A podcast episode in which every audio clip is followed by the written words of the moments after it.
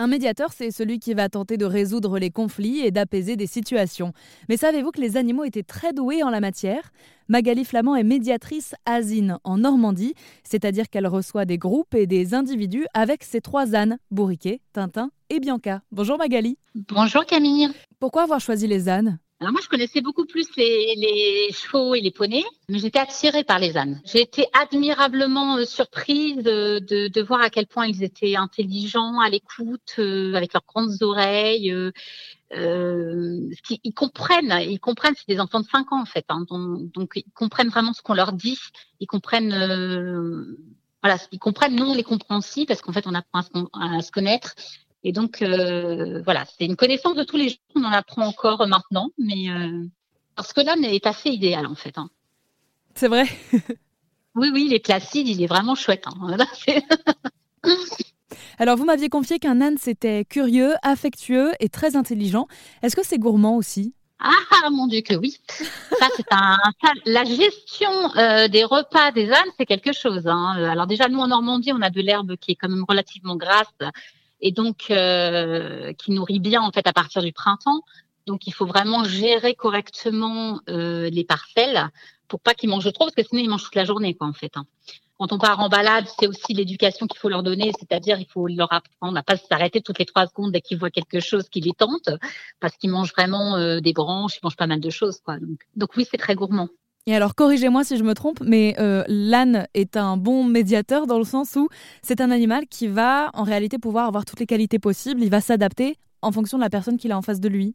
C'est exactement ça. C'est incroyable, euh, soit avec les enfants. Alors, on le voit aussi chez d'autres animaux. Hein.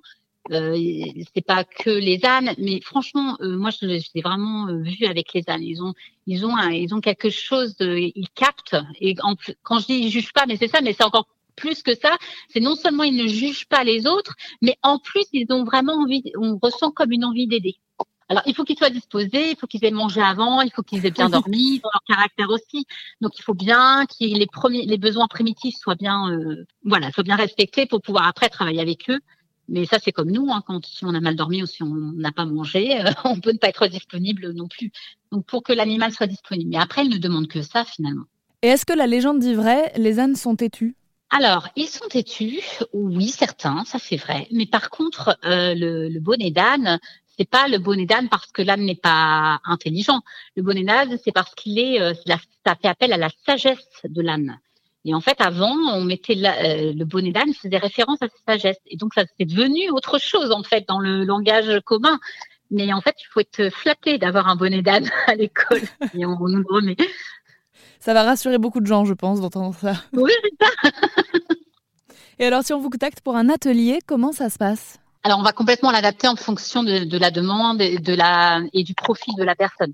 Donc, on va déjà avoir un, moment téléphonique pour savoir un petit peu euh, les attentes et voilà. Et on fait toujours aussi une première phase découverte, une séance découverte pour voir un petit peu si euh, le lieu est adapté tout simplement avec la personne et si la confiance se fait.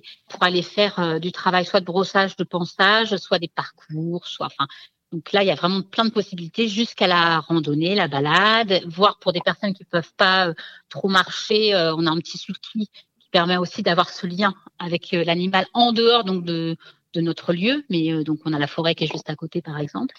Donc voilà, c'est il y a, y a, différents différents ateliers euh, en fonction des, des, personnes évidemment. Et pour avoir plus d'infos, on peut vous contacter sur le tout nouveau site internet litavis.fr. Merci beaucoup Magali Flamand. Merci Camille. Ça vous a plu? Vous en voulez encore?